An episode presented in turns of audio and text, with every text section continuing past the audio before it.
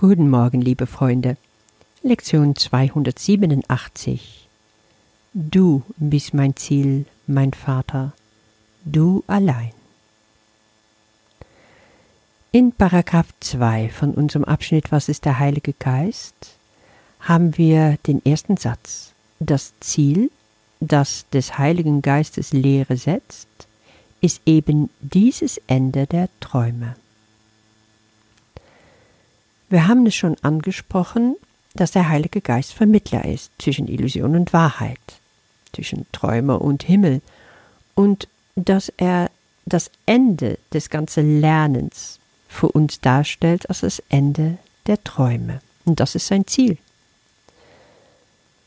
Dazu braucht es nur also seine Korrektur von meiner Wahrnehmung, weil solange ich glaube, was meine Wahrnehmung mir zeigt, kann der Heilige Geist nichts machen, dann ist mein Geist verschlossen. Das Erste, was es also zu tun gilt, ist dein Geist zu öffnen für die Wahrheit, für andere, für neue Perspektiven, die dir dann auch von ihm gezeigt werden können. Aber ein verschlossener Geist kann nicht erreicht werden vom Heiligen Geist. Du musst gar nicht unbedingt viel dazu tun. Oft ist ja weniger sehr viel mehr. Es geht darum, den Heiligen Geist machen zu lassen, und das fällt natürlich unser Ego nicht leicht. Er braucht wirklich nur deine Bereitwilligkeit, sich immer aufs Neue mit ihm zu verbinden und dann deine Gedanken in Frage zu stellen. Ich habe so für mich ein Gebet entwickelt, was ich so zwischendurch ganz oft bete, wenn ich merke, dass es mir da gerade wieder schwer fällt. Es geht so.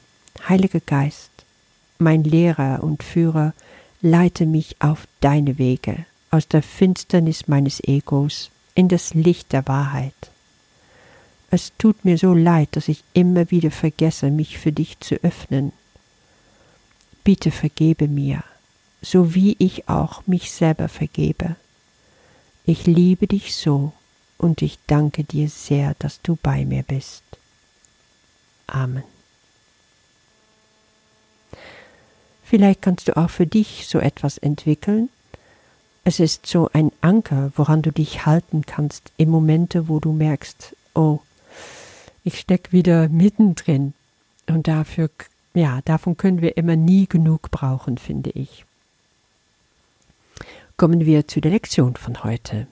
Du bist mein Ziel, mein Vater, du allein ist ganz spannend in diesem Text und in dem Gebet von Jesus. Der besteht äh, vor allem aus Fragen. Neun Fragen habe ich gezählt. Und die meisten sind rhetorische Fragen, werden also schon in sich beantwortet. Nur ein paar sind noch offen. Aber als Antwort darauf gibt er uns drei Sätze. Erstens, du bist mein Ziel, Vater, du bist mein einziges Ziel.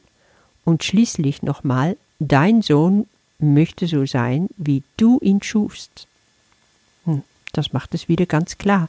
Damit ist der Kreis geschlossen. Wir können uns diese Frage noch mal etwas genauer anschauen.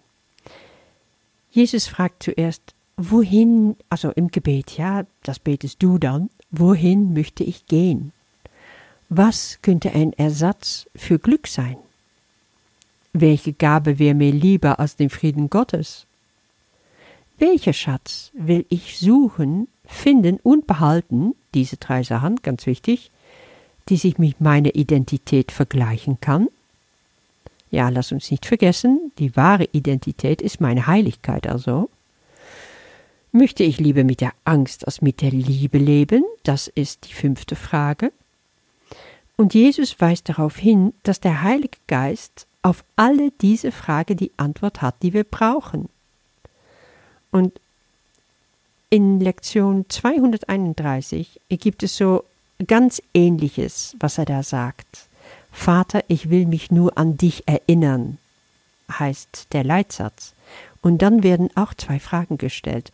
Wonach könnte ich suchen, Vater, als nach deiner Liebe?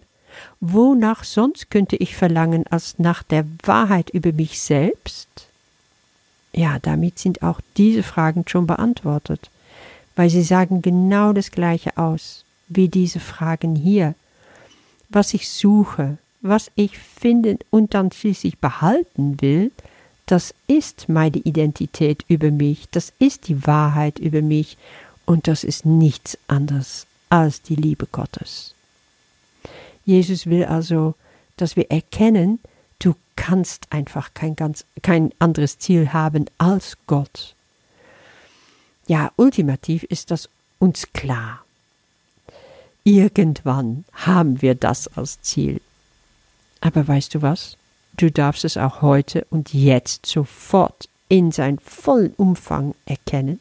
Du darfst es auch für dich aussprechen und dadurch wahr machen, weil alles, was du im Geiste bejahst, alles, was du aussprichst, das gewinnt an Kraft und Überzeugung. Und Wiederholung macht es noch fester und es verankert sich in deine Seele. Da kommen wir nicht drum rum. Das sind Gottes Worte, die wir brauchen, weil wir einfach so viel Schrott mit dem Ego denken den ganzen Tag hindurch. Dadurch, wenn wir diese Kraft, diese Überzeugungskraft von diesen Worte Gottes haben möchten, dann sollten wir ruhig morgens und abends mit dieser Leitsätze meditieren. Dann dürfen wir uns stündlich daran erinnern und immer wieder aufs Neue uns darauf berufen, wenn wir merken, dass wir uns verirren. Deswegen hält Jesus so gerne an diese Praxis fest, auch jetzt noch im zweiten Teil. Er sagt es nicht, aber ich hoffe, du machst es weiterhin so. Diese viele Fragen, darauf haben wir schon alle Antworten, die wir brauchen. Ja, tont es dann in dir, ich will nur Frieden, ich will Liebe und Glück in Gott. Und dann ist auch die logische Folge daraus, das und noch viel mehr, das, wir, ja, das heißt einfach nur alles, finde ich letztendlich in Gott. Warum dann auch nicht gleich sagen, Gott, du bist mein Ziel, Vater, nur du allein bist mein Ziel, und darin liegt alles beschlossen. Ich hoffe, du kannst es für dich heute auf diesem Fokus zurückbringen, auf diesem Brennpunkt und das spüren. Darin liegt unglaublich viel Kraft. Hab einen wunderbaren Tag. Bis morgen.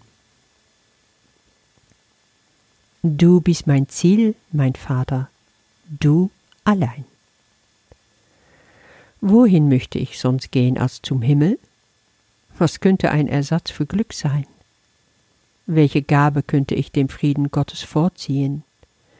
Welchen Schatz möchte ich suchen und finden und behalten, der sich mit meiner Identität vergleichen ließe?